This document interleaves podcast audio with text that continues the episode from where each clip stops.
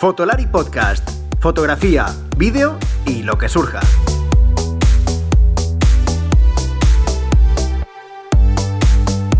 Con Rodrigo, Iker y Álvaro. Bienvenidos a este nuevo episodio de Fotolari Podcast, un episodio en el que voy a contar con un invitado muy versátil, muy versátil dentro del mundo de la fotografía, no en general, sino dentro de la disciplina que practica, que es el mundo del retrato. Ya sé que el mundo del retrato y los retratistas suelen intentar ser muy versátiles, pero es que en su caso es excesivamente versátil. ¿Por qué digo esto? Bueno, porque nuestro invitado, que es Geos, el fotógrafo Geos, eh, proviene del mundo del graffiti, del mundo más underground, ¿no? Lo que se puede conocer, ¿no? Hip hop, grafitis, tatuajes, todo ese tipo de temas. Y ha acabado haciendo fotos, bueno, sigue haciendo fotos este, en este mundillo, pero es que ha acabado haciendo fotos a gente pues muy diferente, como por ejemplo políticos como el presidente del gobierno, Pedro Sánchez, eh, aquí en España, o futbolistas como Cristiano Ronaldo, eh, escritores como Pérez Reverte, del cual además es, colega. Así que todo este tipo de cosas nos las va a contar. También le voy a preguntar cosas sobre si es lo mismo tratar a una personalidad o a otra, si hay una misma manera de actuar o no, eh, bueno, algunas técnicas que él tendrá para trabajar, etcétera, que creo que es súper interesante, sobre todo en el tema más fotográfico, psicológico, todas estas cosas que no, yo creo que muchas veces no estamos tan preparadas y que tienen mucho más que ver con la fotografía como, la, como realmente se debe entender que como la propia técnica de qué parámetros pongo en la cámara, ¿no? Además de que también hablaremos de algunas cosas de esas porque se lo voy a preguntar. Y nada, hablando de versatilidades, sabéis que Camaralia, que es la tienda de confianza del podcast, son muy versátiles a la hora de ofrecer productos y no solo productos, sino consejos, ¿no? Entonces, sabéis que son, bueno, saben, nos asesoran muy bien y os asesorarán muy bien en temas de vídeo, de fotografía, también de material de sonido y audiovisual en general, porque también son muy buenos y muy expertos, ¿no? En el tema del alquiler de equipo para producciones, para lo que sea, como si quieres probar cualquier cosa fotográfica muy pequeñita y te gustaría echarle un vistazo antes de, comprártela y gastarte una pasta, ¿no? Así que ya sabéis que siempre os decimos que vayáis a su web y le echéis un vistazo. Y por último, antes de comenzar, solo quería recordaros que podéis valorarnos en las redes de podcast donde estéis escuchando esto, que a nosotros nos gusta saber vuestra opinión y además nos gusta que nos valoréis con las 5 estrellas o lo que sea con lo que sea. Si son cinco estrellas, mejor. Ya lo sabéis. Pues nada, que os dejo con el episodio y adelante nuestro patrocinador. ¿Estás pensando en comprar una nueva cámara o necesitas algún accesorio para tu equipo? No dejes de visitar camaralia.com, la tienda online con los mejores equipos de fotografía y vídeo profesional, las últimas novedades y los mejores precios para venta y alquiler, y como siempre atendido por los mejores profesionales. camaralia.com y como os comentaba en la introducción, eh, tengo conmigo a un, ya, aparte de un gran fotógrafo, en este sentido, sobre todo un buen retratista, tengo a un amiguete, la verdad, que puedo considerar un amigo de profesión y un colega. Eh, Geos, ¿qué tal? ¿Cómo estás? ¿Qué tal? Buenas tardes. Muchas gracias por la invitación, Rodrigo, tío. Qué, gusto estar aquí, ¿eh? poder charlar contigo. Nada, tío, en Fotolari ya sabes que aquí traemos a gente no solo, no solo que sabe hacer bien su trabajo, sino que además gente decente, como yo digo, gente decente. Muchas, muchas gracias, muchas gracias. bueno, bueno, bueno. Eh, ¿cómo, andas de, ¿Cómo andas de curros últimamente? Que creo que no va mal la cosa, ¿no? Bueno, pues hombre, a ver, eh, no es solo todo lo que reluce, ¿no? Que esto de las redes parece que estás como muy, muy activo constantemente porque tienes que estar generando contenido, pero bueno, eh, sí es verdad que, después de la pandemia, pues ya se va la cosa un poco estabilizando, ¿no? ¿no? ¿no? llega a ser lo que era antes de la pandemia, pero yo creo que en nuestra profesión casi nadie está como estaba antes de la pandemia, pero bueno, por suerte, pues me está haciendo cosas interesantes y voy haciendo cosas. Te iba a preguntar que, bueno, eh, para mucha gente que no te conozca, que, bueno, la verdad es que, a ver, al final, es cierto que somos muchos los que hacemos fotografía, pero al final luego, verdad que a gente le conocemos más a lo mejor muchas veces por sus fotos eh, que incluso por, por quién es la persona, ¿no? Eso no es malo. Lo que pasa que, bueno, el mundo en el que vivimos, ya sabes tú que, la, que al final sea la marca, somos casi una marca incluso, aparte de nuestras fotos, eh, los que nos dedicamos a la fotografía y el mundo de audiovisual. Em, pero bueno, eh, te dedicas sobre todo al tema retrato, que es lo que ya es una de las cosas que he dicho. Y tema, pero retrato, pero en, digamos en varios vertientes, ¿no? Desde retrato editorial, haces para retratos, también haces retratos publicitarios, también haces, bueno, publicitarios y publicidad al uso y publicidad, pues, no sé, rollo, pues, como puede ser para la televisión, ¿no? Rollo, pues, imágenes para, para hacer intros de, promoción, etcétera, ¿no? Eso es. Vale. Em, vamos a, ahora, ahora entraremos en un tema muy interesante que, me, que una de las cosas que me gustó de, cuando te conocí y tal es que eh, tú has entrado a, un mundo, yo creo que, parece un poco extraño, ¿no? Porque haces, hacer retratos a, gente incluso de, digamos, podemos decir hasta incluso de alto standing en, en este país, ¿no? O sea, sí, sí, es verdad, ¿no? Pero, pero, pero el caso es que vienes del mundo más underground, del, vamos, de un mundo más underground casi ni se puede, o sea, como yo digo, ¿no? Sí, porque... sí, sí. sí de hecho es, es, muy curioso porque cuando, cuando hay veces que te, pues que te preguntan, ¿no? Incluso o, para alguna entrevista, cosas así, o incluso en charlas de amigos, ¿no? Cuando dicen, bueno, tío, ¿tú cómo defines tu curro? ¿Tú haces retratos con futbolistas, con escritores? ¿Cómo es?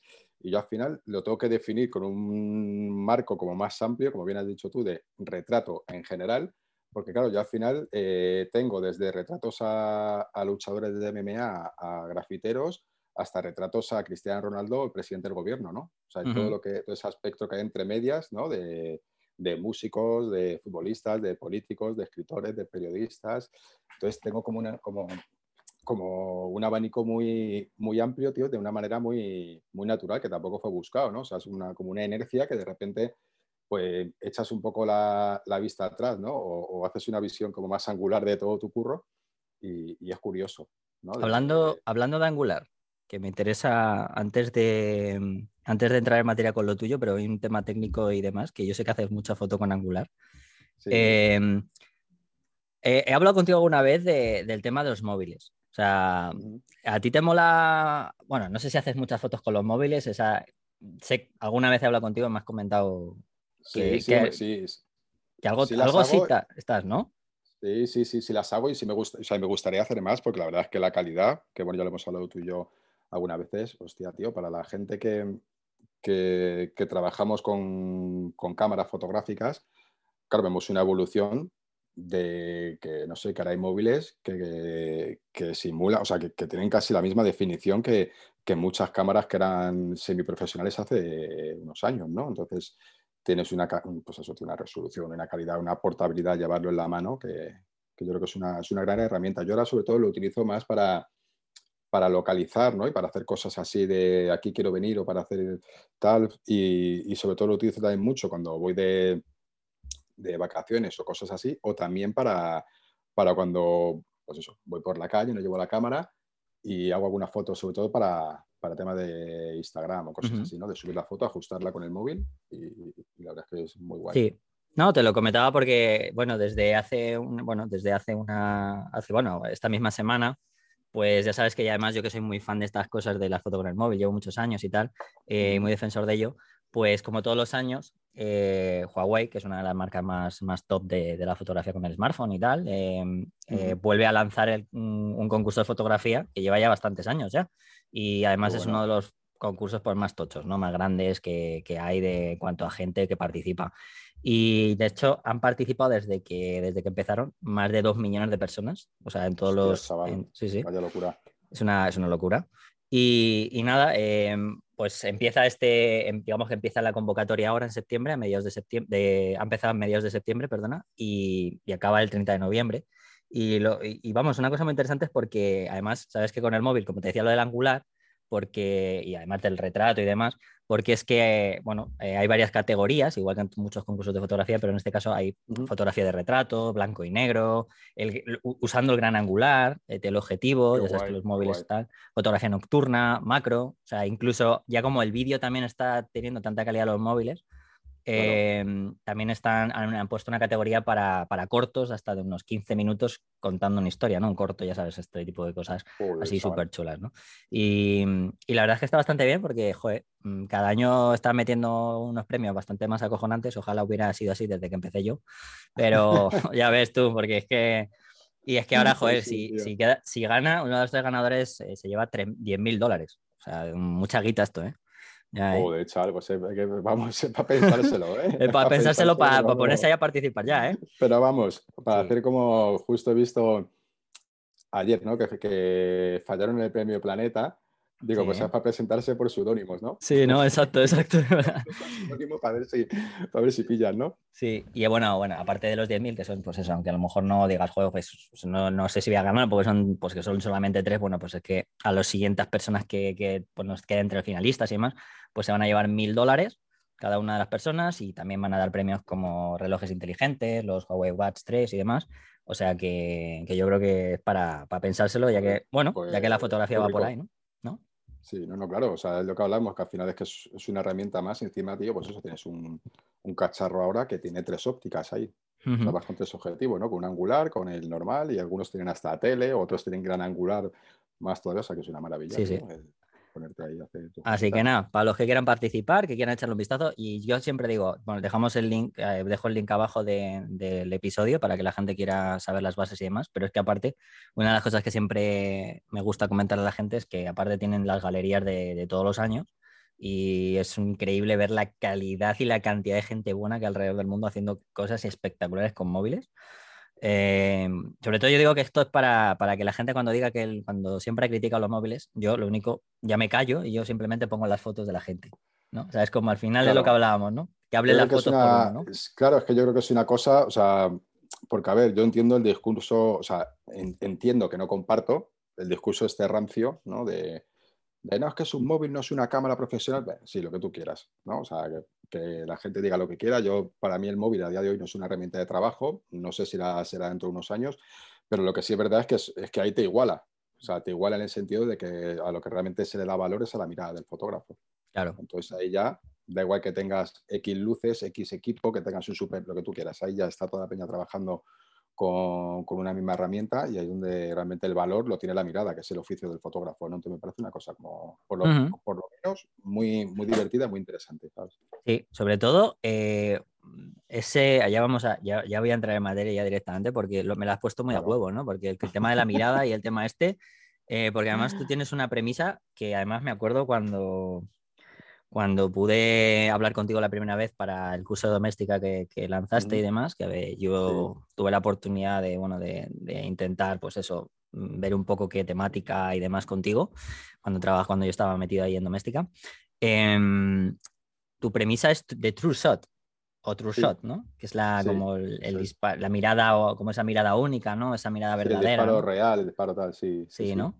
Me- Sí, es que sabes lo que pasa. Al final, bueno, perdona, no sé si me vas a decir no, te iba a preguntar un poco que, en qué- en qué consistía para ti eso, ¿no? Que para ti que, Claro. que era un poco esa, ese true shot. ¿no? Pues, pues mira, eso es básicamente al final vivimos en, en un momento que tanto tú como cualquier profesional que nos dedicamos a la fotografía, eh, hay mucho y mucho de todo y mucho muy bueno, ¿no? O sea, que hay un montón de, de peña haciendo cosas increíbles. Eh, cada vez los equipos fotográficos son mejores también. eh, los, los software de edición de imágenes son más potentes, van a más, van a más. Entonces al final llega un punto que, que yo todo esto lo tengo muy, muy interiorizado por el graffiti, ¿no? En el graffiti lo más importante es tu estilo. ¿no? Yo, yo por lo menos lo veo así, ¿no? El decir, bueno, da igual lo que haya pintado, que mole más o menos, pero que la gente lo vea y lo reconozca como mío, ¿no? Entonces vi utilizar eh, así como una evolución, digamos, hacia, pues hacia dónde me quiero encaminar en mi trabajo, pero sobre todo vi como de una manera muy, muy natural el decir, tío, es que no tengo por qué entrar en, en, en conflictos inte- internos de uno o en, o en corrientes, vertientes fotográficas, ¿no? Para estar como a la última, ¿no? Este rollo de cuando la época de los HDR, ¿no? Que veías Ujú. todas las fotos era todo HDR, tal. Digo, no, tío, digo, si es que al final eh, esto, es, esto, como en la vida, como en todos, es como el graffiti, es tu estilo, ¿no? Y dije, Ujú. pues tío, lo que voy a hacer es potenciar mi estilo, ¿no? Entonces, por eso mi, digamos que mi, mi tag name, mi marca, mi eslogan, por decirlo de alguna manera, es ese, es el de True Shoot. Yo pues, puedo ser un fotógrafo, pues bueno, tampoco me considero un gran fotógrafo. Nah, no mientas, hombre, que hace muy buenas fotos, joder. Bueno, pero que te quiero decir que tampoco es que sea ningún fuera de serie y tal, pero sí tengo algo especial que, que pueda aportar claramente que es un estilo de foto con un procesado con mucho contraste, con una iluminación más o menos eh, cuidado trabajada y, es un poco la manera de, definirme y de definir mi curro, intentar que, pues eso, ¿no? que como afianzar ese estilo. Bueno, pues ahí vamos a ir, pero ya creo que lo has, mm, te lo he, puesto como un poco de introducción en respecto a ese tipo de, cuál era tu mirada, pero es que lo has comentado un poco, o sea, me viene, me viene genial porque es, lo has ah, dicho, el tema del graffiti, o sea, ese estilo, ¿no? Que es lo que quería hablar contigo al principio de, claro, em, yo he hablado contigo alguna vez, pero tampoco, nunca me ha dado por preguntarte, si es verdad, exactamente, mm, ¿qué empezó primero? ¿Graffiti? ¿Foto? ¿Cuál fue lo primero? Porque yo, o pues sea, eres, o sea, la gente que no te conozca, bueno, eh, ya digo, vamos, vamos, voy a dejar ahí las, las redes, pero es es extremadamente, lo hemos comentado al principio, es extremadamente curioso que una persona que empezado en el mundo muy underground, o sea, pero, pero underground de esto que yo, o sea, he visto fotos tuyas rollo en el Bronx, ahí al lado de grafitis y tal, o sea, que, además que yo sé, yo entiendo muy bien de eso en ese sentido, no soy súper grafitero ni nada de eso, pero entiendo. Bueno, porque además tú estás viviendo allí, conoces, Claro, claro. Entonces, lo, entiendo, entiendo muy bien por dónde va. Y me resulta, o sea, es bastante chocante ver ese tipo de cosas de, directamente, pues, eh, de ver, por ejemplo, haciéndole fotos a Susana Griso, ¿no? Eh, allí en A3 Media o, a, Chicote y con, con Pedroche, ¿no? Por ejemplo, ¿no? Entonces, ¿qué fue el primero? Eh, voy a decir el huevo la gallina, pero en este caso es, en este caso es el, ¿qué fue el primero? Si el, el graffiti o, ¿cómo pues. fue? Pues primero fue graffiti, ¿no? Porque era, yo empecé a pintar graffiti pues, con, con 13 años o por ahí. O yo, bueno, empecé pues, a hacer el, el chorra, ¿no? Hacer dibujitos en el cole, ¿no? De esto que pasa que arte de las clases, ¿no? Dibujar o hacer eh, en la pizarra, ¿no? Cuando llegaba tutoría. Y no, no, harías, no serías tan canalla de hacer otras cosas que no fuera graffiti, ¿no? Cuando antes de que apareciera. bueno, una pregunta por graffiti, pues hablamos de graffiti. De graffiti, no, no, no, Vale, vale, vale. Entonces, pues ya te digo, pues ese, pues que te ibas a la tutoría o lo que sea y, y para no estar liándola en el cole, pues te cogías unas tizas de colores y te hacías tus grafitis en la, en la pizarra y tal. De hecho, hay algo muy curioso, que nos hacíamos, nos hacíamos rotuladores con la, igual no sé si esto se utiliza todavía o no, igual parezco aquí un muy viejo joven, ¿no? Pero claro, ya soy un poco, ya soy un poco un tiempo mayor, entonces cogíamos los borradores de la pizarra, el fieltro este que tenían, y con eso, y con los carretes de fotos, con la cajita de carrete de fotos, el tubito negro, lo metíamos ahí la punta, digamos, y lo rellenamos con la caja de bombilla de la de clase de plástica y nos hacíamos rotus para firmar por la calle. Madre de Dios, fíjate. Íbamos, íbamos firmando los, los, cubos de basura, las cosas estas, ¿no? Entonces, pues eso te lleva, también yo, yo, me he criado en Villaverde Abajo, es un barrio en el que sigo viviendo y aquí pues había mucho movimiento pues, de graffiti siempre, en toda, la zona de, toda la zona sur de Madrid, tanto Villaverde como Alcorcón, Fuenlabrada, Leganés, pues siempre había bastante graffiti. Entonces me crié con eso y nada, y pues yo iba a pintar con mis colegas, a hacer mis, mis, mis pintadas, primero pues firmas, pompas y luego ya piezas más elaboradas. Entonces pues hacíamos hacíamos ese tipo de pintadas y claro, eh, yo veía gente un poco más mayor que iban con una cámara de fotos y hacían fotos de las pintadas para tenerlas guardadas como su archivo. O sea, como, pues como, como fotógrafos casi documentalistas, ¿no? Sí, totalmente. Sí, rollo como a lo mejor hizo en su momento algunos fotógrafos de Estados Unidos, de, allí. como, como, como, decían Marta Cooper o gente. En Marta Cooper, exacto, exacto. Marta Cooper, algunas fotos de Meiselas, por ejemplo, todo este tipo de cosas. Sí, totalmente. o sea, todo ese, todo ese rollo, ¿no?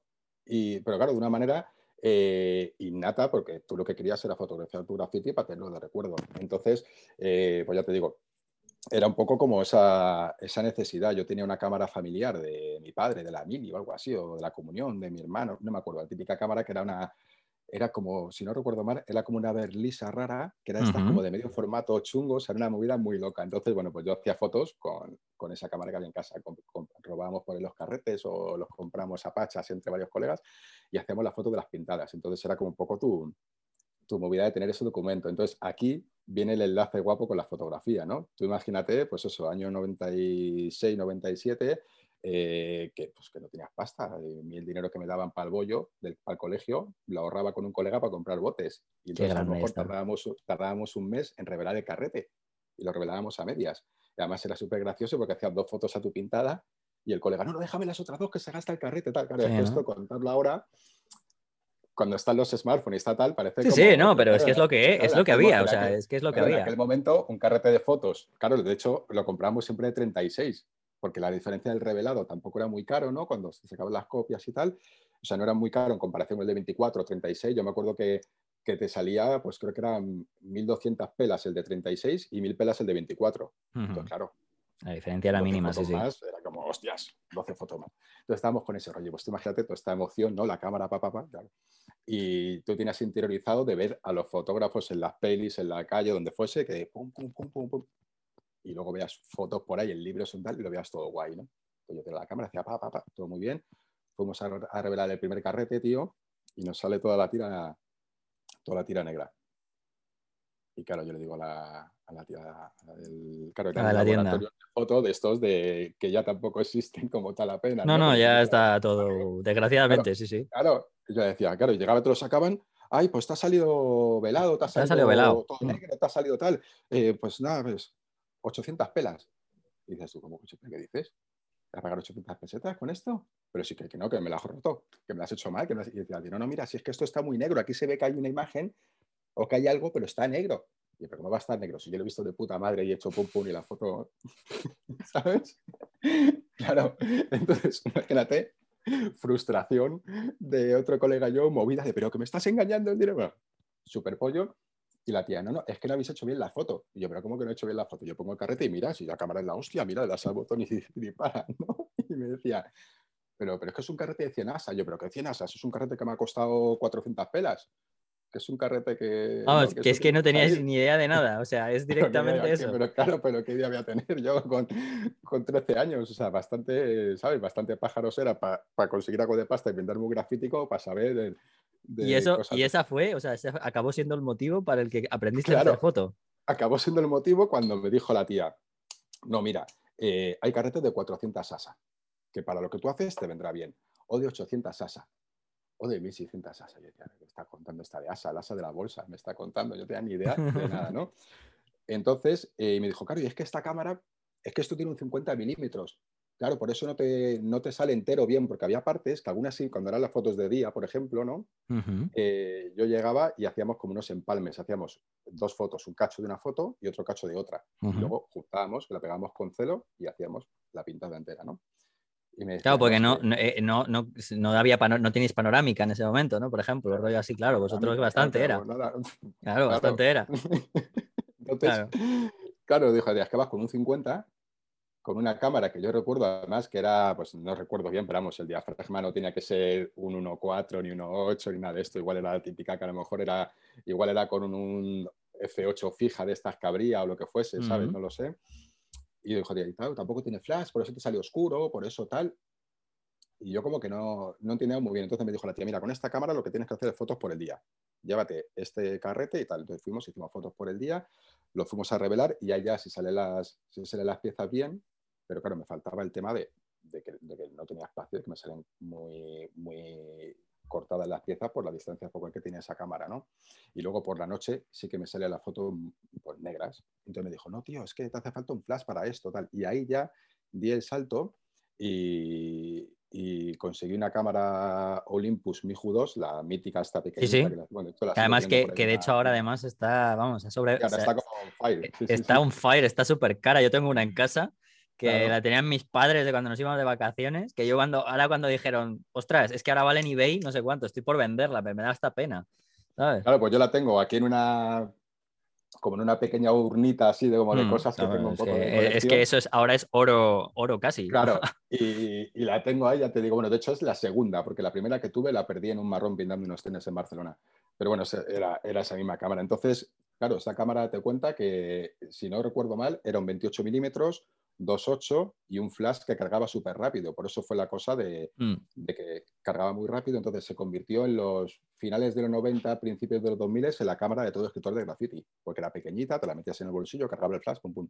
Entonces ahí ya aprendí un poco a que con un carrete a diferentes sensibilidades de las películas, aprendí un poco a hacer un una foto con el flash un poquito de lado para que no me saliese el flashazo en el centro de la pintada y aprendí un poco de distancias focales. Ya dije, hostia, bueno, un 28 esto sí me coge bien claro. con un 35 puedo coger más. Con un tal. Y eso fue un poco lo que, o sea, esa necesidad de fotografiar mis pintadas fue lo que me llevó a cacharrear un poco con la cámara.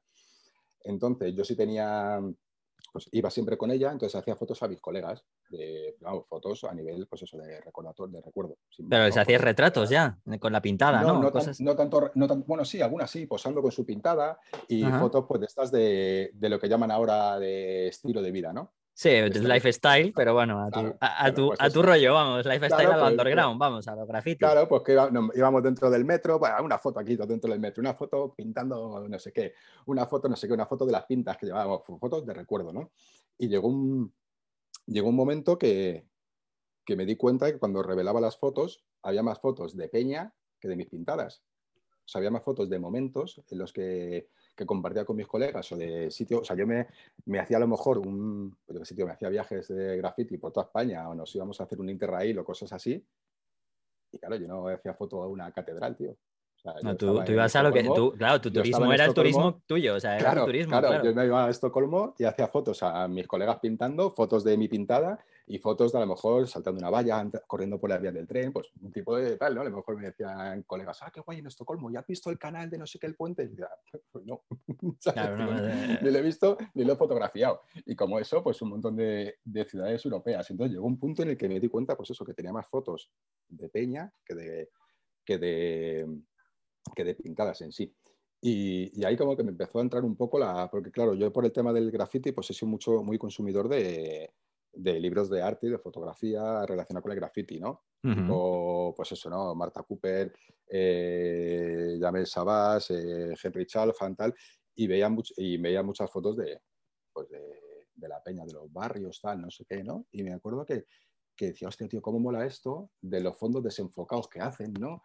Y este tipo de, de, pues, de ángulos que tenía. Sí, de técnicas foto, técnicas fotográficas, cuadros, Y entonces, claro, y entonces recuerdo que hice un curro de graffiti, lo típico esto de pintar un, de pintar un comercio, ¿no? Esto de que, no me acuerdo que fuese una panadería, una tienda de móviles, no sé, pintamos y tal.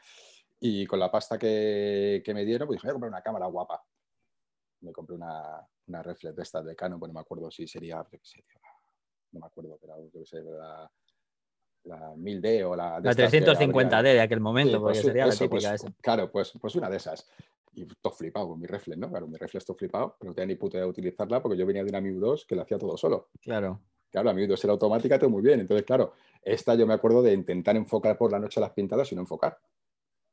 De estar todo negro y no enfocar. Tener que coger a un colega con un mechero que encendiese el mechero, pillar foco y hacer la foto. lo, que, lo, que, hacen los, los, lo que hacen a día de hoy los fotógrafos de, nocturnas con las linternas. Tú hablaste de mechero, o sea, fíjate la traslación. ahora hablarías con el móvil, ahora hablarías con el móvil, con ¿no? el móvil, pero bueno, Claro, en aquel momento era, yo decía, hostia, tío, y me acuerdo que fui a la tienda y dijo, oye, ¿esto qué pasa? Que aquí hay un problema que esto no me enfoca, ¿no? Que fue una tienda que se llamaba Galeote, no sé si te sí, Claro, hombre, aquí en pues Madrid, sí, sí, sí, claro, pues en su momento. Con Álvaro, que era muy, bueno, sigue siendo muy amiguete, y decía, oye, tío, esto no me enfoca. Me decía, pero ¿cómo te va a enfocar? Si enfoca perfecto, yo que no, tío. Y me decía, pero ¿cómo haces la foto? pues tío, mira, aquí por la noche, me decía, pero te va a enfocar, hijo puta, si, estás dentro de un túnel. Claro, funciona por contraste, machote. Si está todo negro, pues como claro, comprenderás todavía, nada. Claro, todavía no es como las cámaras de ahora que tienen la simulación esta de exposición, ¿no? Que como no, claro, eh, en aquel momento, o sea, en aquel momento tú es que, eh, claro, la reflex eh, con el visor óptico tú veías más o menos lo que veía tu ojo, entonces, claro, la, era una diferencia muy clara. Claro, tú pensabas, ¿por qué no me enfoca? Si yo realmente sí estoy más o menos viendo, ¿no? pero claro, el problema no era la cámara, el problema era que no entraba la luz suficiente por el objetivo para que llegara al, espejo de autofoco, claro. Entonces, pues nada, con las mismas cogí y, me fui a, una escuela de esta de barrio, una que se llama Ultravioleta. Y Uy, qué mítica, que, sí, sí sé cuál es y que cerró hace. Pues hará cuatro años que acabó cerrando, pero sí, sí. Sí, y, estaba allí Gustavo Yunta, que es el que fue mi profe con el que tengo todavía muy buena relación yo me acuerdo que llegué allí y dije, hola, buenas, eh, que mira, quiero apuntarme un curso de fotografía, que tengo esta cámara y no sé usarla. Y quiero hacer fotones. Y me miraron como diciendo, mira, este, ¿no? Este de qué va, ¿no? Hay hacer fotones, mira qué camarón. Y claro, yo me acuerdo que Gustavo se y dijo, sí, sí, aquí hacemos lo de... Y, el tío me trató súper bien, ¿no? Pero yo me imagino esa imagen de un personaje de Villaverde allí de, mira qué camarón tengo a hacer fotones.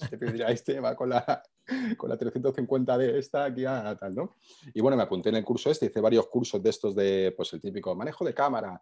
Em, luego hicimos otro que era como que te enseñaban a hacer como unos tips de retrato, paisaje, bodegón, hacer como diferentes mm. cosas, ¿no?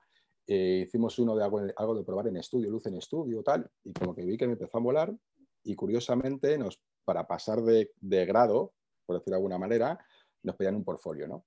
Entonces llegaba Gustavo, lo veía y si lo veía interesante decía, oye, pues puedes hacer el siguiente curso. Si lo veía que era una castaña, te decía, mira, tío, tienes que repetir esto, tienes que tal, como que el tío, para ser una escuela muy pequeñita y muy tal, el tío como que se lo tomaba muy en serio, ¿no? Y yo llegué allí, tío, con mi portfolio y eran todos retratos, pero retratos muy bien jugados. Nos íbamos a hacer paisaje y yo pillaba a un pibe en el paisaje, ¿no? Ah. Le metía por ahí, hacía... O llegábamos a hacer a lo mejor algo de bodegón y yo hacía una mano. Tú eres muy tramposo. Tú te ibas a lo tuyo ya. Yo te sabía claro, lo que pero quería. Sí, pero sin, de manera. Sí, no sé, que, y, que y nada, al- tampoco, o sea, porque era lo que me molaba, ¿no? Y tampoco. Y luego Gustavo lo vio todo esto y me dijo, pero. Digo, bueno, pero vale, ¿no? Digo, no, no, sí, vale, vale, porque, porque sí, porque es un paisaje, pero hay una. Hay aquí un tipo, pero sí es un paisaje, es un bodegón, tal, tal, no sé qué. Y, y nada, pues me pasé otro curso, tal, y lo bueno que tenía esta escuela es que te dan un plató para practicar. Entonces, claro, yo le dije, oye, Gustavo, yo quiero venir aquí a practicar. Y dijo, vente cuando quieras, vente cuando quieras. Que no iba ni Dios, de los alumnos iba muy poca gente, vente cuando quieras. Se supuso que yo estuve allí yéndolo, pues sin exagerarte, dos veces en semana. Me iba allí a practicar. Entonces, claro, me iba allí y me cogía a la gente que te- a mi entorno que tenía al lado, pues, gente de hip hop, gente de graffiti, gente de las artes marciales, y les hacía fotos allí y empecé a probar un montón de... de Y ahí de fue, ahí fue donde, o sea, ahí ya fue, claro, porque los contactos que tú tenías dentro de ese mundo, pues ya lo que estás diciendo tú, ¿no? Hip hop, bueno, vamos Sí, a catalogarlo, era- a ver, a- que- vamos a catalogarlo como el mundo underground, ¿no? Que vamos a, lo, Vale, voy a, sí, lo voy a sí, decir sí. así, pero yo sé que sabes que es más que nada por generalizar, aunque ya sé que No, luego, no, pero tú, bueno, que es que... luego tú por dentro me, te estarás carcomiendo diciendo, ¡guau, este tío aquí! No, no, no, Pero- no, pero que es verdad. o sea. Sí, bueno, eh, pero al final que eran gente, eh, claro, porque tú te movías por ahí, que con- eran gente que, que estabas, que, que en ese momento a lo mejor no, claro, porque estamos hablando de qué estamos hablando, principios de los 2000, ¿no? Esto podría ser, No, no, no, eso ya fue más tarde. más tarde. Ellos, sí, eso igual sería 2005. Bueno, 2006, por Quiero decir, al final en España es, una, es un momento en el que, bueno, es verdad que en ese momento pues a lo mejor podía estar surgiendo, ¿no? Todo esta, este mundillo porque yo creo que hasta, hasta que no llego mm, va a ser un poco, esto sí que va a ser un poco criminal por mi parte, seguro que hay una persona que Sí. sea neófita de esto, eh, pero, pero es verdad que por, ese, por esa época eh, hubo el, el boom del, del hip hop o el rap por culpa de Eminem. Seamos sinceros, ¿no? Aquí en España yo creo que sé, Bueno, sé que, me, sí, está- sí sé que me vas a matar, pero, pero No, es que no, no, lo pero- digo de manera general. sí, porque a nivel general sí, a nivel general sí fue así, ¿no? Ha, ha habido como varios, fue como, ha habido como varios booms, ¿no? En- de, de rap, de graffiti, de breakdance, ¿no? Como varios... Sí, pero, pero- como me refiero como que al final fue un Sí, mundo en el todo, que, que- sí, que- sobre todo, pero, pero la parte que más me movía yo, porque date cuenta que yo pertenecí, yo desde el 96 pertenezco, pertenezco pues, de una manera muy clara, digamos, a la cultura hip hop por el tema de graffiti, por el tema del break, que yo bailaba y tal. Pero sí es verdad que en esos años, 2006, 2005, 2006, en Madrid, además, eh, era la bomba, ¿no? Porque estaban como grupos ya establecidos, digamos, ¿no? Y que ya, y algunos ya estaban dejando de hacer música, ya estaban, pues la peña hasta de pues, CPV, VKR, ya estaban como, como más, bueno, más, más relajados, de alguna manera, ¿no? O, o, bueno, seguían haciendo cosas, J y Nafri, hacían algunas cosas, tal, no sé qué, pero, pero sí que empezó a surgir eh, todo el tema este de Ugly World, A13 Records, con Darmo, Mitsurugi, Latex Diamond, Jaco Muñoz, ese tipo de peña, ¿no? Madrid Pimps, tal, y yo estaba un poco en ese, y tú, los, tú tenías contacto con esa gente. Eso es. tenía Y eso fue, yo creo que lo que- World. Claro, y de hecho en el, yo me acuerdo que hice en esta escuela, hice un, pues igual era ya 2009, 2010, ¿no? Hice un taller de, bueno, lo llamaron taller de fotografía hip hop, ¿no? Muy bueno, hacíamos- pues, sí, Ya, es una forma Un de... día, un día fuimos a hacer unos grafitis y los, los alumnos se hicieron fotos de la peña pintando. Un día fui con los breakers, hicieron fotos a peña bailando. Y para, para los retratos que hicimos, o sea, llevé a posar, tío, a Zenith y a Raiden. ¿sabes? Bueno, en aquel, que en aquel momento, Claro. claro. Zenith en aquel momento era el, el megatop, ¿no? Que Zenith tuvo una época que lo petó mucho y Raiden estaba en ese momento saliendo de a tres bandas y creo que es que igual me bailan un poco la fecha, pero bueno, ahí había sido Raiden ya campeón de la batalla de los gallos, tal, o sea que era peña como muy top para la, para la época, ¿no? Y, y fue como algo muy, muy guay el, el tener acceso pues, a, a esa gente, pero porque eran la gente con la que, con, la, con el mundillo con el que yo me movía yo en aquel momento. Y perdona que te suelte la chapa, pero así ya te cierro este círculo para que ya puedas preguntar lo que, lo que quieras de esto. Entonces, en aquel momento, yo al hacer este tipo de fotos y tenerlos tan, tan cerca, hice un montón de, de portadas de rap de aquella época con, con de hip hop y colaboraba con una revista que se llamaba Hip Hop Live. No sé si te sonaría o tal. Y hacíamos mm, fotos no, pero vamos, seguro que pues, sería lo que te digo. Es una revista del este y hacíamos cosas y hacíamos ese tipo de fotos. Entonces, esa realmente fue mi, mi cantera como, como fotógrafo. Y ahí fue, o sea, a partir de ese punto del, de hip hop, fue lo que fue lo que hizo que entras, sobre todo porque, claro, lo que estás contando, ¿no? Ya estás en el mundo de la música, ya, ya te has metido desde el graffiti y ya está el mundo de la música, claro. Y ¿qué momento es, o sea, ya cuando estás ahí, porque bueno, ya me imagino que, claro, eh, colaborabas y, claro, si le estás haciendo portadas a gente, pues ya estabas cobrando dinero, claro, obviamente. Mal o bien, pero ya estarías empezando a cobrar. ¿Qué momento hay en el que yo te decía lo de, lo de Minem, una forma de decirlo, en el sentido de que al final es un enlace comercial hacia lo siguiente, ¿no? Es como una forma, porque cuando ya llega como el hip hop desde a una manera más global, ¿no? A todo el mundo desde ese punto, gracias, ya vuelvo a decir, ¿no? Vuelvo a decir que es una, es una forma, sé que los neófitos de esto no les mola, pues como a mí, por ejemplo, no me molaría otro tipo de cosas, ¿no? Cuando, pero ya sabemos que lo comercial al final hace que, bueno, de una manera se, se, se democratice algo, ¿no? Una parte, y yo creo que eso fue como que ya la gente más de otros mundos se pudiese fijar más en lo que estabas haciendo, o sea, más otro tipo de músicos, por ejemplo. Eh, no, mira, yo, lo, mío han sido todo carambolas, tío. ¿Ah, Pero además de la manera más sin eh, eh, buscarla. sin ir más lejos, sin ir más lejos, la pregunta es, ¿cómo pasas entonces de hacer este tipo de música a que de repente, yo qué sé, ¿cuál, qué, fue lo siguiente? ¿Que, a meterte en hacer retratos? No, no, no, te lo cuento, es que fue todo, o sea, ya te digo de una manera como, yo estaba haciendo pues ese tipo de fotos, ¿no? Rappers, tal, no sé qué, además en aquel momento eh, había currado haciendo, haciendo, esto ya te hablo, 2010 más o menos. Yo había publicado mi primer libro que se llama Realidad, que era una, era una recopilación de retratos a la peña de la cultura del hip hop y el, y el rollo urbano. Que si hay en la web puedes ver un apartado donde hay algunas fotos de, peña. ¿no? Entonces ya he hecho pues, fotos ahí a Rapsus Clay, a, R de Rumba, a SFDK, hice fotos también a, pues eso, a Darmo, a Fireboy, a Jai Gambino, a, pues, a Transmontana, un montón de rappers y colega mío del graffiti, un montón de peñas de graffiti también, ¿no? Y yo he publicado ese librito. Y yo, yo trabajaba en una tienda de, encargado relacionado con el mundo del, hip hop. Yo estuve trabajando antes en Tribu Urbana, una tienda mítica que ya cerró de Madrid, y luego me, puse a trabajar de encargado en la Montana Shop de Madrid, que es una tienda de, relacionada con el mundo del graffiti.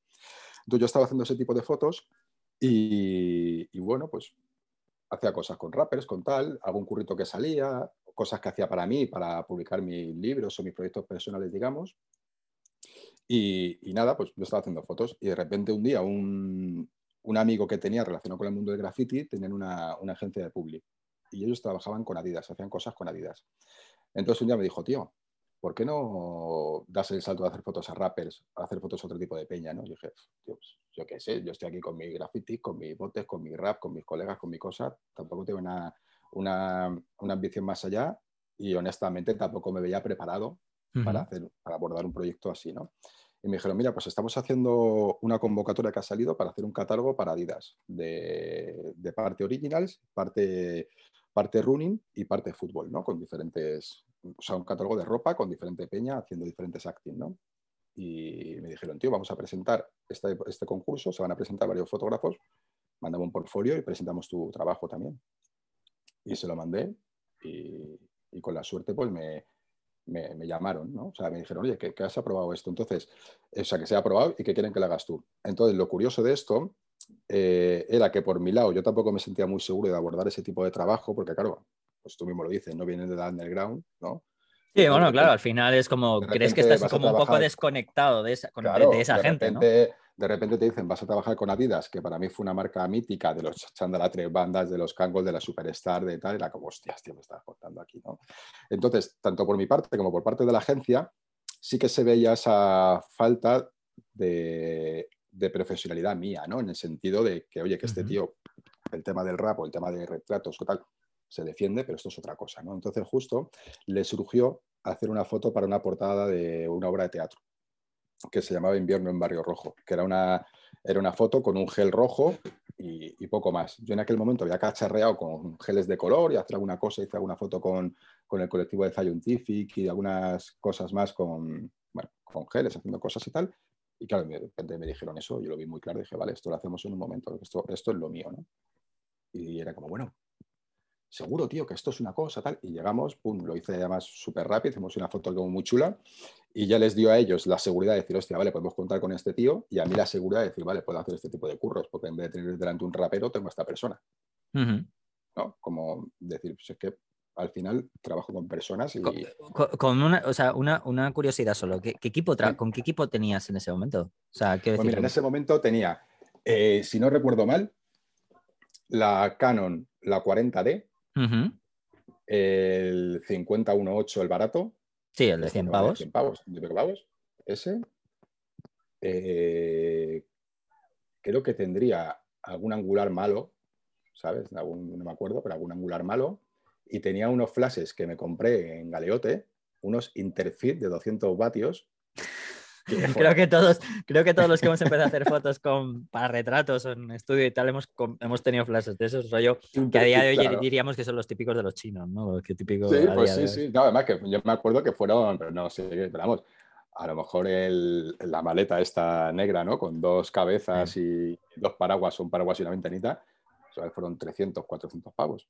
O sea que. Pasta, en aquel momento era pasta. Sí, era dinero, pero, pero vamos a ver, o sea, lo estás diciendo. O sea, me interesaba esto simplemente porque es, mostrar un poco que, que, a ver, no es que no fueses a avanzar teniendo más equipo, pero que llegaste a conseguir eso, por lo menos el comienzo, con un equipo bastante sencillo. Bueno, y mi primera, sesión con, con, futbolistas del Real Madrid, de hecho, vamos, con la plantilla del Madrid, fueron con esos flashes.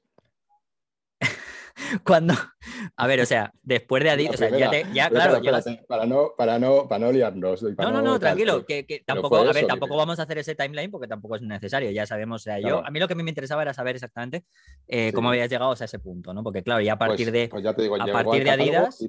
claro, hice ese catálogo. Eh, quedaron muy contentos, moló, para mí también fue una experiencia guay porque hice barridos, hice una serie de técnicas, ¿no? Esto de eh, utilizando el flash con velocidad muy lenta, una chica corriendo, hice como cosas que también me permitían a mí probar cosas. Eh, también tuve la suerte de que la agencia me permitió probar esas cosas, ¿no? Y confiaban en mi trabajo y salió el catálogo ese. Y a raíz de ahí, pues, pues, tío, pues nada, que yo sé que. a pocos meses me dijeron, oye, que hay una sesión de fotos con futbolistas. Y dije, hostia, de puta madre de fotos del Madrid. Digo, ah, vale, de puta madre. dijeron, pero tío, que, que, va a estar la peña del Madrid y tal. Y dije, pues, si no conozco a nadie. es que esto es otra, esto es otra de las cosas.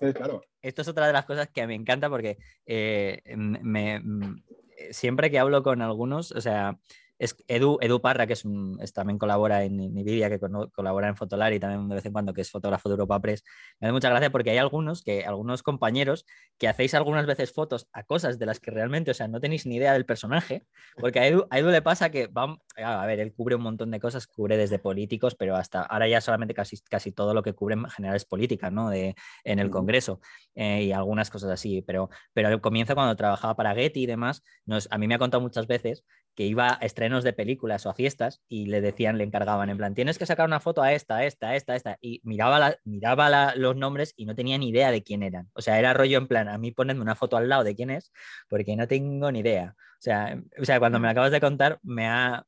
Pero, sí, sí, sí, sí. O sea, y, o sea, a ti que no te... o sea, tú era como en plan, pues bueno, pues muy bien, ¿no? O sea, en plan, voy a hacer... Hombre, a ver, evidentemente yo a, a Casilla le, conocí, le conocía, ¿no? A sí. Cristiano Ronaldo, o sea, los conoces de verlos, pero pero bueno, fue una de las cosas que... Mm, ¿Fue tu primera sesión con, el Madrid ya con Ronaldo? Bueno, claro, sí, porque Ronaldo llegó creo que en el 2009 o así en Madrid. Sí, mi primera sesión de fotos con el Madrid fue en el 2014. 2014, claro, ya sí, ya. De hecho, estaba hasta, Ronaldo estaba casi hasta de irse ya, si te descuidas. Sí, sí, y, ya te digo, yo me acuerdo que, que estaba Xavi Alonso, sí, por ejemplo, sí, que estaba él. ¿Tienes, fotos, hay un montón de fotos de la plantilla del Madrid en tu web, además, tienes un montón de Marcelo. pues, sí, pues sí, y eso fue el primer curro y hasta, ya hasta hoy, tío, haciendo cosas con ellos de manera intermitente. Entonces, por un lado era eso, o sea, ese tipo de curros, digamos, ¿no? Eh, yo en aquel momento todavía estaba trabajando en la tienda. Ah, estabas, o sea, es gracioso esto, ¿eh? O sea, atención, ¿eh? O sea, está haciendo fotos. Parece chorrada, pero le haces, le haces fotos a, a, la plantilla del Madrid mientras todavía conservas el otro trabajo. Sí, pero porque, claro, porque La, gente se, la gente se piensa que porque tú hagas fotos a Zidane, tú vives como Zidane. ahí, es donde, ahí, es una, ahí es donde yo quiero llegar. Cuando, ahora es una de las cosas que yo te quiero preguntar en cuanto a la hora de abordar un retrato, ¿no? Que, que, que, eso me resulta muy interesante. Porque bueno, ya ya de ahí es obvio, ¿no? Llega un momento en el que, claro, ya, ya saben que has hecho ese tipo de fotos, pues ya ahí es mucho más fácil el boca a boca, ya sé que luego de ahí me imagino que será más fácil a raíz de tu agencia, me imagino que te llegarán cosas por como todos los trabajos que te han llegado de A3 Media, ¿no? Me imagino, o a través de... Bueno, eso fue a través de, otros, o sea, de otro colega fotógrafo también. Sí, pero que vamos, que al final ya era más sencillo porque ya, ya tenías tu portfolio, ya sabían que habías trabajado con Adidas, eso ya, ahí ya es como que ya me casa mucho más porque ya es normal, ¿no? Ya. Pero, pero ya tras esto, a mí una de las cosas que, mm, me interesa mucho porque mm, haces, esto se lo comento a la gente que lo vea, que vea muchísimos, mucho tu web porque va a encontrarse disparidad de gente, pero por un tubo. O sea, cuando digo disparidad es totalmente disparidad. O sea, le has hecho un retrato a, como decías tú, Raiden, a un montón de gente eh, del mundo totalmente underground, pero de repente le has clavado un reportaje del País Semanal al señor Pedro Sánchez. O sea, sí, del, XL semanal, sí. sí, del, del París, bueno, ese era el París, el, París, el semanal, vamos, más o menos eso, el, el suplemento, o, un montón de políticos, porque una de las cosas que haces, que, no, que también haces mucho, es que eh, te dedicas a hacer eh, como fotógrafo para Zenda Libros, eh, con lo cual ahí, ahí, es donde yo creo que también llega el boom de la disparidad, porque claro, Zenda Libros yo creo que, si no me equivoco, te abre las puertas de, hacer, trabajar con un editor o un compañero redactor que le hace una entrevista sobre libros, ¿vale? De que los, autores van sacando. Y claro, malo o bien hoy en día eh, saca un libro hasta Belén Esteban, ¿sabes? Entonces, eh, claro, te habrás encontrado con mm, personajes de todo tipo. Pues mira, para, para mí Zenda Libros, que es sobre todo a, Leandro Pérez, que es su, que es su director, es una de las personas a las que estoy más agradecido tío, en, el, mundo de la, bueno, en mi mundo profesional, ¿no? Eh, yo recuerdo cuando me ofrecieron trabajar ahí en Zenda Libros, yo no tenía ni idea del mundo cultural, o sea, cero. Yo como, pues como te cuento, ¿no? Esta evolución que seguía, yo seguía con mis raperos, ¿no? O sea, digo mis raperos como... no, no, no son tuyos, sí, yo te entiendo, yo te, entendemos, creo que te entendemos. Seguía trabajando con, con, la gente de, relacionada con el hip hop, hacía alguna cosa con futbolistas y alguna cosa con alguna marquita de ropa vinculada también con el hip hop, ¿no? Alguna cosa con, algunas marcas, marcas de amigos, cosas así, pero todo seguía como, o era como todo como de repente muy underground y pues alguna cosa suelta que me salía. Un día retraté a Mario Vaquerizo porque teníamos un conocido en común y fui a su casa, le hice unas fotos para tenerlas para mí porque me apetecía tener otro tipo de, fotos, ¿no? Y de peña y probar cosas y poder hacer tal, ¿no? Eh, entonces como que, bueno, como que, que yo tenía muchas ganas de, de aprender, probar, disfrutar, ponerme, ponerme como en diferentes situaciones, ¿no? Porque llegó un momento en el que al final en el hip hop, pues ya lo tenía muy conocido, ¿no? O sea, muy, ya sabe lo que funciona, ¿no? Hablando a nivel práctico, ya sé lo que funciona aquí, me entiendo muy bien con, con, con, los rappers y bueno, ya sabemos qué tipo de cosas funcionan. Entonces me apetecía probar otras cosas pero claro, eh, de una manera que no era profesional del todo, porque yo en aquel momento, como te dije antes, estaba en la tienda trabajando. Entonces, eh, me ofrecieron en Zenda Libros trabajar con ellos como fotógrafo, siendo un medio digital y un medio bastante pequeñito comparado con, otros medios en, aquel momento, hace cinco años. Y me dijeron, oye, ¿te apetece hacer esto? Hay poca pasta, porque bueno, acabamos de empezar y hay poca pasta. Pero bueno, si quieres hacer fotos, eh, esto es un espacio que para ti, perfecto. Y yo cogí y a Leandro le dije, mira, Leandro, muchas gracias, tío. Digo, pero eh, yo quiero probar y quiero hacer lo que me dé la gana, en el sentido de que quiero hacer blanco y negro y quiero hacer mi tipo de retrato. Si os encaja, perfecto. Si no os encaja, pues oye, no merece, o sea, no tiene sentido que esté yo aquí trabajando eh, para vosotros y que a lo mejor vosotros no, no tengáis el resultado que queréis y yo me esté sintiendo aquí que estoy haciendo el parguelas, ¿no? Por dos duros y haciendo esto que, que ni me va ni me viene, ¿no? Y me dijo el tío, no, no, si es que queremos que lo hagas tú porque nos mola tu tipo de foto, entonces plena libertad. Y con el tiempo, pues bueno, esas, esas condiciones económicas se fueron mejorando, evidentemente, ¿no? Para, para ellos, para mí, para todo el tipo de Zenda, porque al final, ya sabes, tú lo sabes muy bien, ¿no? Que los medios digitales pues tienen unos inicios bastante complicados y más en aquel momento un medio digital enfocado a la literatura. Bueno, es que eso era, bueno, era y sigue siendo, hasta sigue, siendo. sigue siendo. Claro, entonces ya el hecho de poder mantenernos ahí ya es como un privilegio casi, ¿no?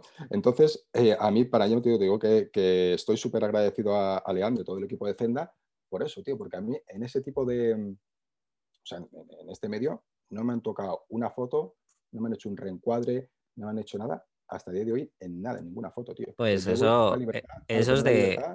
Eso es muy de agradecer. Además, eh, lo acabas de comentar tú, eh, tu estilo. Ese estilo que además es muy marcado, que es el, ese blanco y negro, eh, con un blanco y negro muy contrastado, en plan, pues podría ser pues, con una, muchas veces fondos blancos, algunos cuando puedes, como muy reventados, eh, con, las facciones ahí a veces muy marcadas, dependiendo de qué tipo de, lente uses, a veces te vas al angular, por eso es una, cosa muy, muy, tuya también.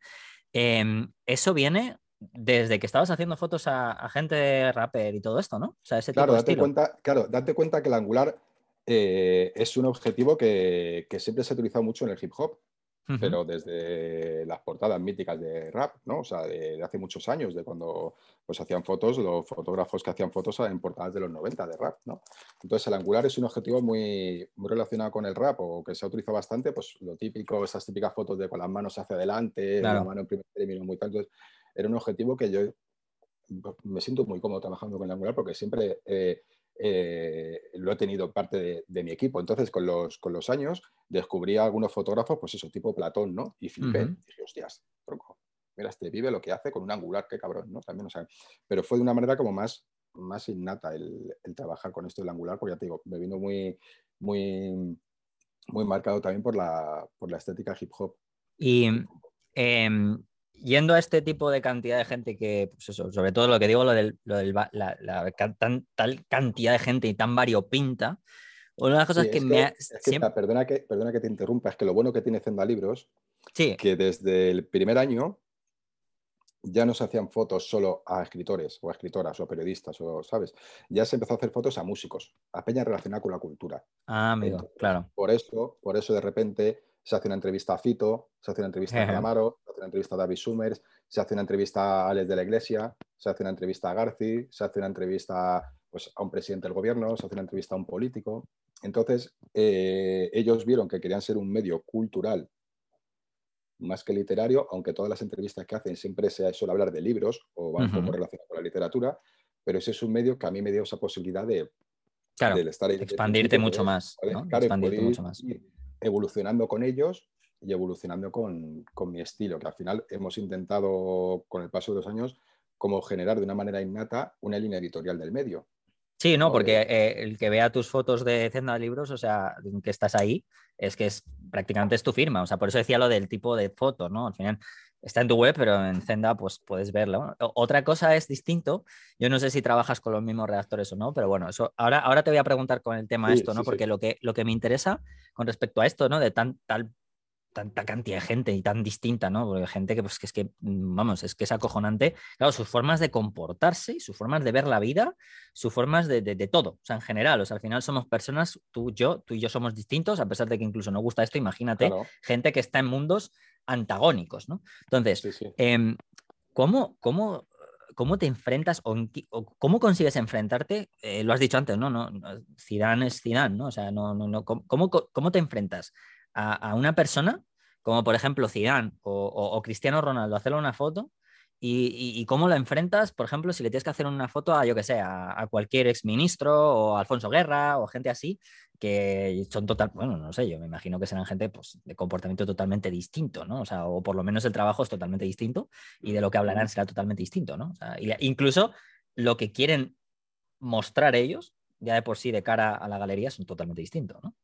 ¿Cómo afrontas eso? ¿Cómo, cómo haces tú pues, pues, mira, en, temas de, relacionados con la Publi, en este caso Real Madrid, o cosas relacionadas con A3 Media o cosas así, por lo general hay una, hay una dirección de arte, por decirlo de alguna manera, con las que, te hace un tipo de griffing con la estética que se busca en esas fotos. El tipo de fotos que buscan para esa campaña o el tipo de, o lo que se quiere transmitir con esas fotos. Entonces ahí, si hay un inicio de, oye, necesitamos hacer esto de este rollo, pero por suerte siempre me han dado esa libertad o me la he buscado yo en decir, vale, ¿qué se necesita esto? Entonces yo lo que he hecho siempre es asegurar lo que me pide el cliente y luego jugar o probar.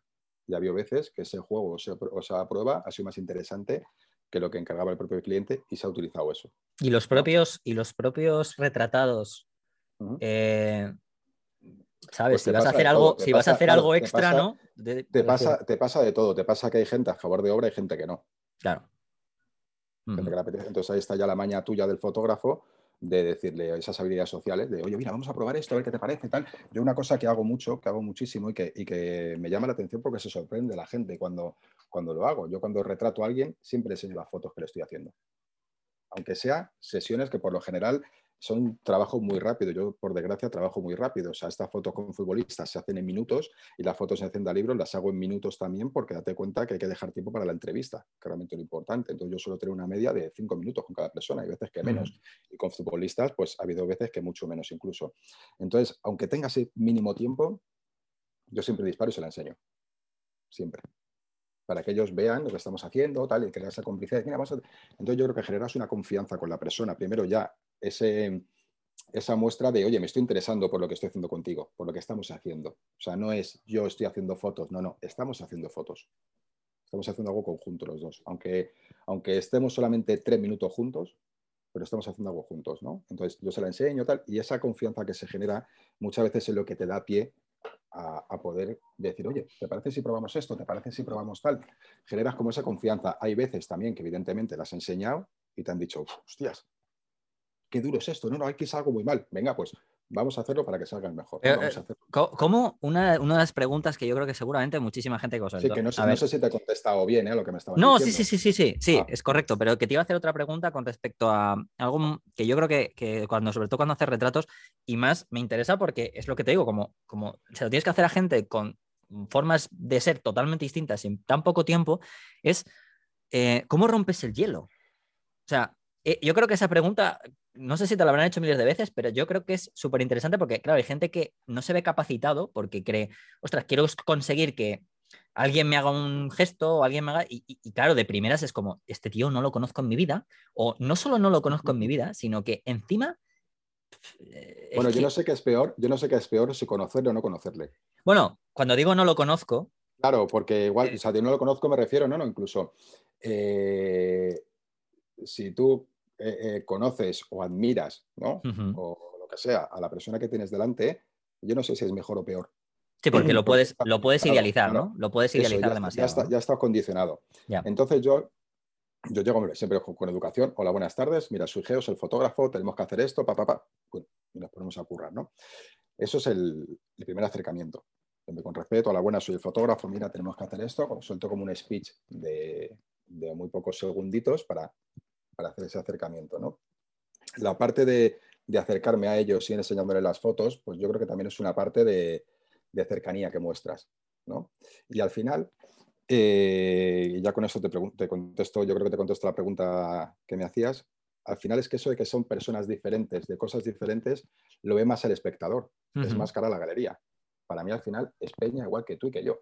Sí, sí, no, me imaginaba, pero... Claro, con otro tipo de curro, con otro tipo de funciones, de talentos, de lo que sea, pero al final son gente igual con sus inseguridades, con sus miedos, con su carácter, con su actitud, con todo.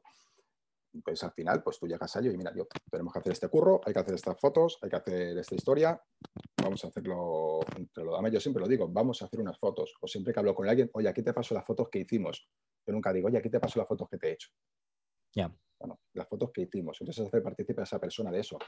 Luego, evidentemente, si hay, si hay momentos en los que la foto es más mía, de hecho, intento que sea más mía que del retratado en cuanto al estilo de luz o al cuadro, es decir, yo tomo unas decisiones que ellos no toman, ¿no? Ellos toman un gesto o una pose. ¿Pero lo, toman ellos o se lo indicas tú? Eso es una... yo el primer acercamiento es que lo tomen ellos. Vale. No empezar imponiendo porque me parece que es una manera de que ellos estén, bueno, ellos y ellas estén más cómodos ahí, no entrar imponiendo. Y ya vamos fluyendo, voy enseñando y te das cuenta que esto lo tengo que hacer, pues son cinco minutos. Hmm. Hay veces que es gente que, que, he retratado más veces y ya nos conocemos, o hay veces que me ha pasado gente de, sobre todo el mundo de Zenda Libros, ah, hostia, he visto tus fotos, tío, pues mola mucho, tal. Entonces, pues ya dices, hostia, qué guay. Ya sé que con esta persona tengo parte de la negociación hecha porque me está diciendo que, que mi trabajo le mola. Entonces ya creo que voy a tener más libertad aquí. Pero eso lo que hace simplemente es facilitarme esa negociación que tenemos, no que yo quiera hacer una imposición. Entonces, lo que hago es ir buscando eh, o ir trabajando ese, pues yo tengo claro la luz que voy a hacer o, qué óptica voy a utilizar, ¿no? Y, nada, pues les hago esos retratos. Entonces, lo que yo siempre intento es que sea que sea un gesto lo más sincero posible, lo más verídico posible, que sea lo más de esa persona. Y por otro lado, dotarlo de carácter y de fuerza, ¿no? Porque me parece que, que, para mí, y esto es una, opinión totalmente subjetiva, el, retrato tiene que ir acompañado de carácter, de actitud, porque yo estoy retratando personalidades, tío. Claro. De, no te digo personalidades de que sea personalidades famosas, sino personalidades de una persona que tiene un carácter, tiene un sentimiento, tiene una personalidad. Entonces yo, yo tengo que retratar eso. Entonces, eh, me parece que, siendo por lo general en cuadres cerrados en el que hay una persona o un rostro o como mucho un plano americano o cosas así, tengo que, darle chicha para que, para que eso llame la atención y para que eso sea, hostia, esta persona, ¿no? Y al final hay algo en común en todas, en todas las personas que, bueno, todas las personas que retrato o, eh, y en todas las personas que, pues, que vivimos en, en, sociedad. O sea, que todos tenemos una personalidad.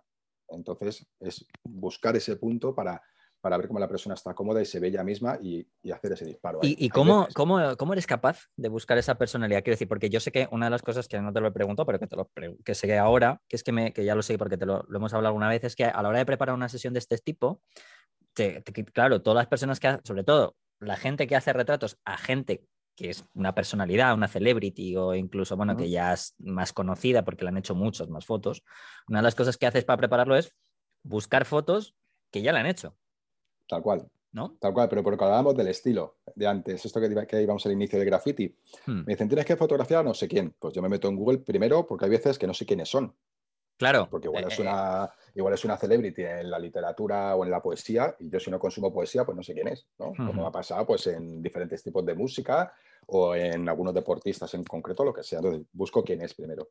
Veo qué tipo de rostro y tal, y busco las fotos que le han hecho. Entonces, yo ahí ya digo, hostia, esta persona tiene muchísimas fotos posadas en las que está sentado. O sea, esta persona está cómoda sentada. Vale, ya tengo un plus. Ya sé que si le digo, siéntate, no le va a molestar porque está acostumbrado o le mola. ¿no?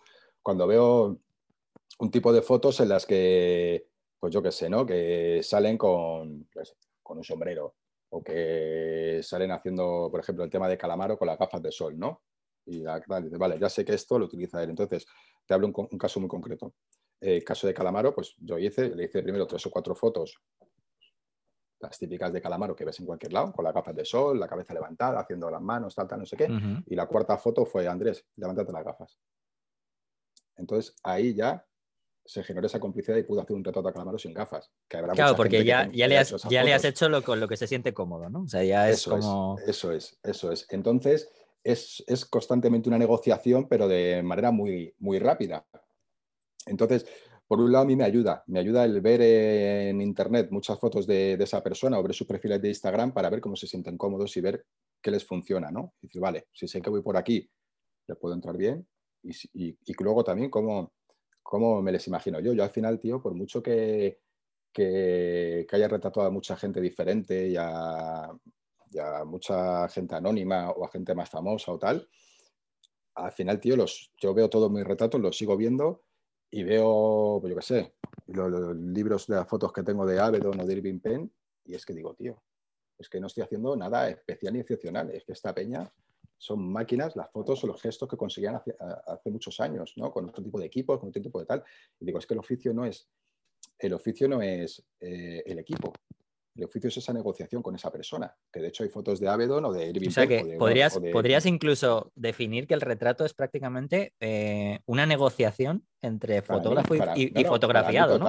O sea, para mí total. Para mí es que de hecho el, o sea, es que la cámara, que, esto, a ver, eh, es como esto que está muy manido y muy dicho, muy tal, ¿no? De, no, la cámara es solo una herramienta, es que para mí se lo es, para mí es un cacharro que fotografía lo que yo estoy mirando en ese momento. O sea, lo que yo genero con esa persona es lo que le da el botón y lo dispara, ya está. Sí, porque al final, bueno, al final incluso cuando ya tienes un estilo muy definido, ya incluso también eso ya es como que más fácil para ti y lo que, lo que, en lo que te centras es eso es. que estás contando tú. Eso es, de hecho, lo que he ido haciendo también ha sido en, sobre todo en trabajo de Zenda Libros o en otro tipo de, trabajos que, pues, que he hecho más pues, en los últimos tres años a lo mejor, es incluso minimizar equipo. O sea, hmm. el 90% de las fotos que puedes ver en, la web o en la parte de Zenda Libros están hechas con una luz.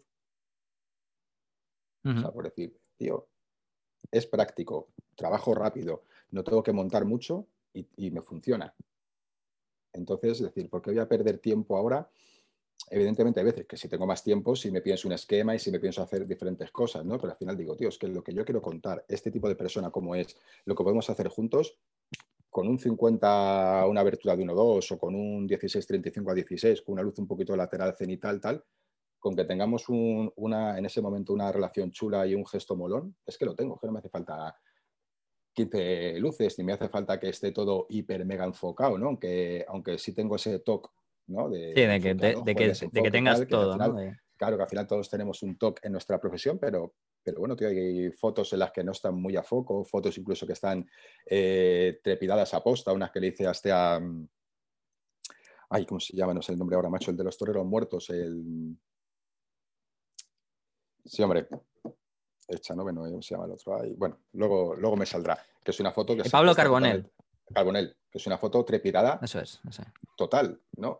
Y tiene una fuerza que digo, hostias, tío, pues, pues, ya está, que este es el momento que tengo que capturar, ¿no? Entonces, el, el minimizar en esa parte del equipo, el tener menos tiempo para hacer la foto, y ese poco tiempo dedicarlo a esa negociación es lo que me, permite hacer esas fotos, porque yo priorizo en ese... Priorizo en ese Entonces, eh, habrás, hecho, habrás hecho mucha, o sea, técnicamente para llegar a ese punto en el que ya tienes prácticamente interiorizada la iluminación, porque me imagino que, bueno, eso sí, llega un momento en que primero tienes que aprender, obviamente. Eso es, claro, sí, La iluminación creo que es una cosa fundamental. O sea, yo me imagino que por tu parte, aunque sea una luz, dos, pero tienes que saber lo que hace la luz. O sea, sí, no, no, claro, y tienes que saber qué accesorios te funciona mejor, eh, qué, qué tipo de flash te va a sincronizar, si quieres hacer alta velocidad, si no, con qué óptica. O sea, sí, al final a mí, date cuenta que, por suerte, eh, yo todas las semanas hago a lo mejor pues una media de tres sesiones.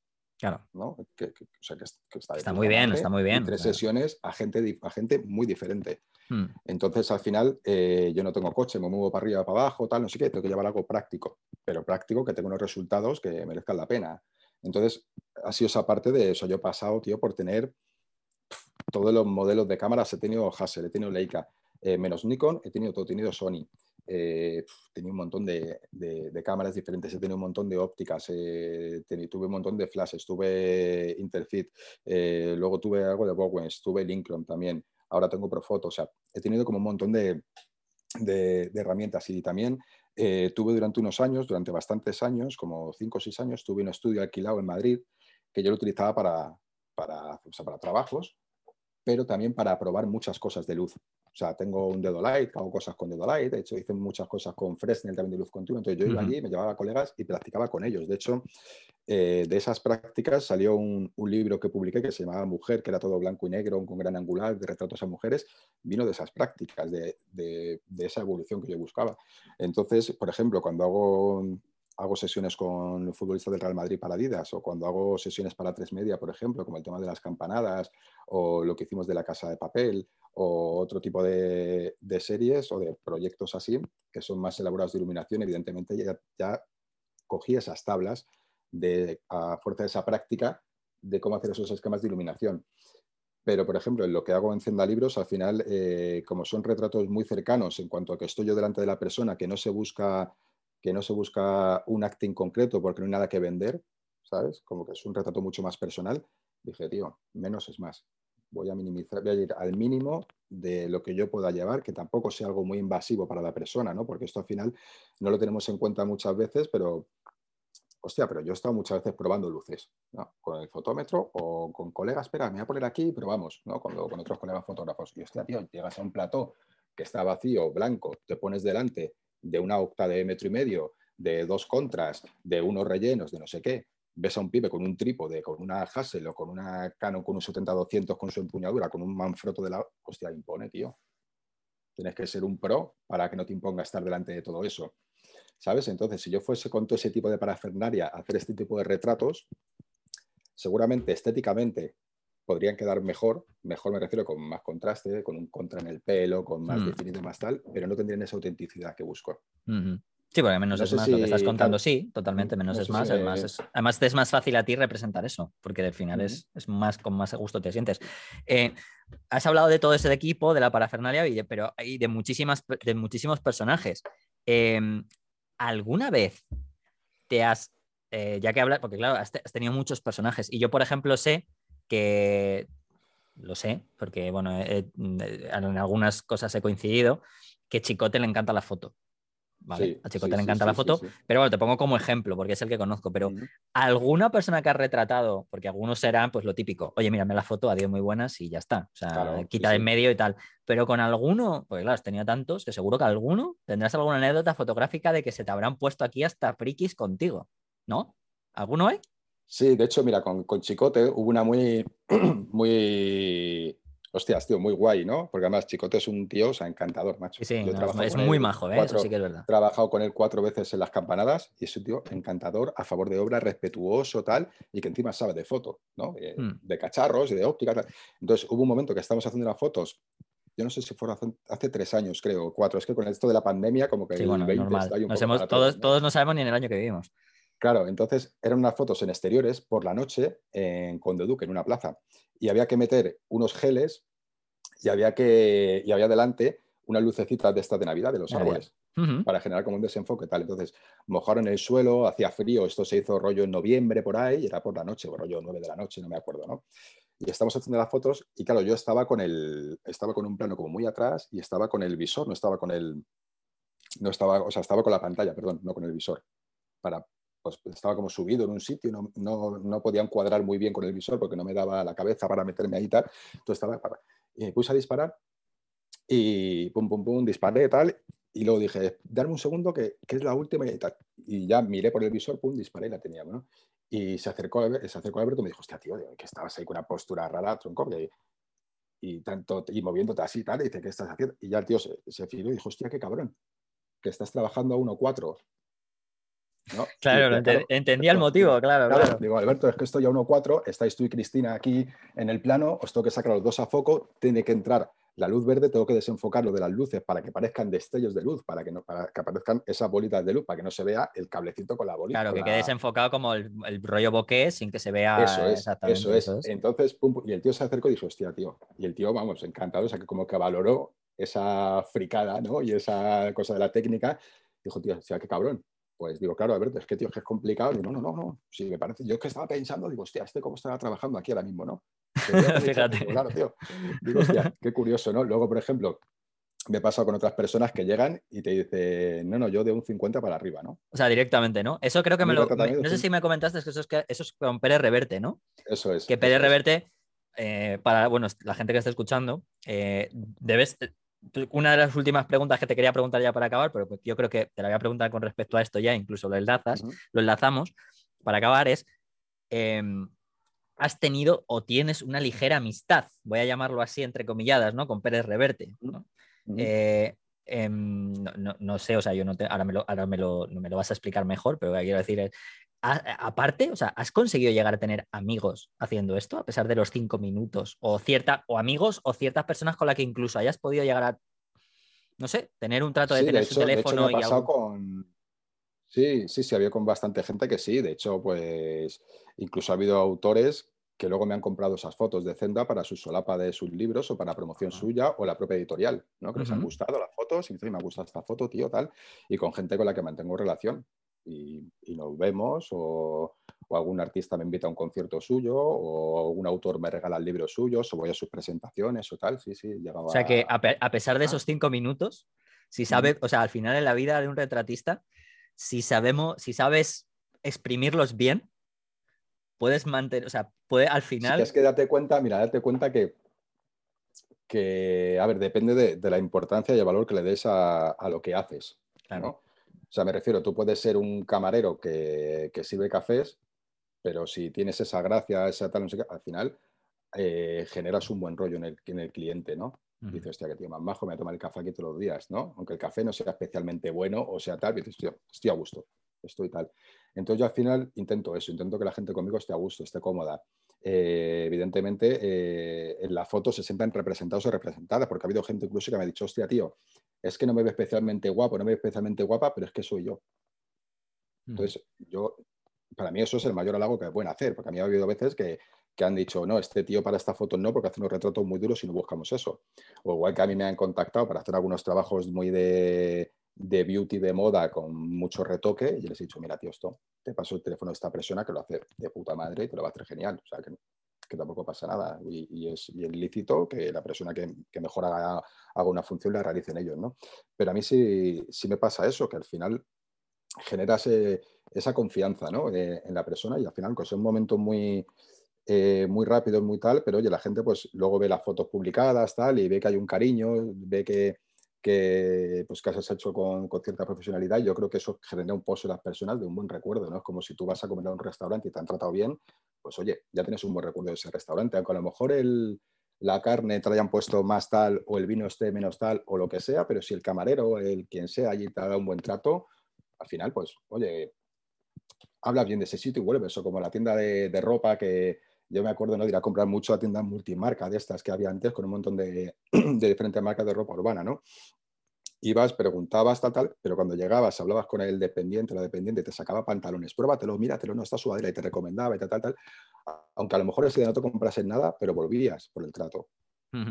bueno, estaba claro, está claro que eres buen negociador de personas en cinco minutos. Bueno, pues yo si te digo la verdad, eh, realmente creo que es uno de los de... sus puntos fuertes, ¿no? Sí, de mi pues trabajo. o sea, por eso te digo que, que, yo no, o sea, yo es que no es que haga una foto espectacular, o sea, prefiero. Yo al final le puse una foto pues dentro de unos estándares que hay de calidad correctas y están bien. Hay veces que me salen mejores, veces que me salen peores, pero mi, digamos que mi fuerte es el, pues, el negociar con esa gente y el hacer, que la gente se sienta cómoda con eso, ¿no? Y con ese trabajo y que ya, pues, oye, si tienen que hacer alguna foto, pues te llaman. Bueno, pero es que al final una cosa que yo creo que es un estilo en el que al final influye muchísimo ese punto concreto. O sea, que al final es, eh, podemos hablar de foto, foto, foto, foto, pero cada fotografía o cada estilo de fotografía tiene una zona o una parte en la que hay que tener mucha más, tiene mucho más peso, ¿no?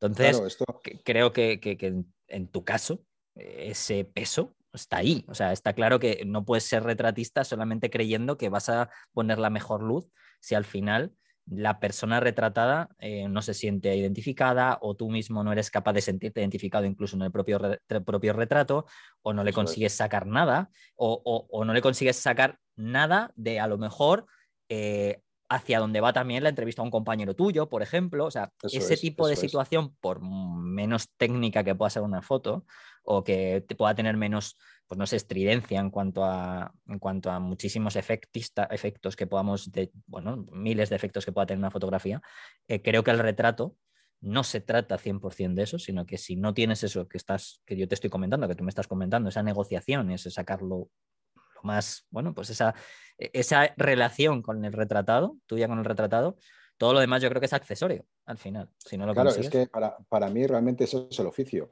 O sea, esto es como, como las fotos que hacía Ansel Adams. Las mm. fotos de Ansel Adams es por la relación que tenía con los montes, tío, que fotografiaba y con la zona que fotografiaba y cómo lo hacía a la hora que iba y tal. no sé Eso era el oficio, no el dar al botón, ¿no? Esto es como cuando vas allá, van a los montes y está toda la peña que quiere hacer la misma foto de Ansel Adams. Que decía que hay casi fotógrafos peregrinando para hacer la mm. foto de Ansel Adams. Tío, ¿qué sentido tiene eso? ¿no? Entonces, el oficio de Ansel Adams no era tanto el apretar el botón, era todo lo que saber qué tiempo iba a hacer, a qué hora tenía que ir, eh, pues todo, todo eso, ¿no? Igual que el fotógrafo que hace fotografía deportiva, pues a lo mejor está, durante, no que haga fútbol, a lo mejor durante el partido está siguiendo, pero no está disparando.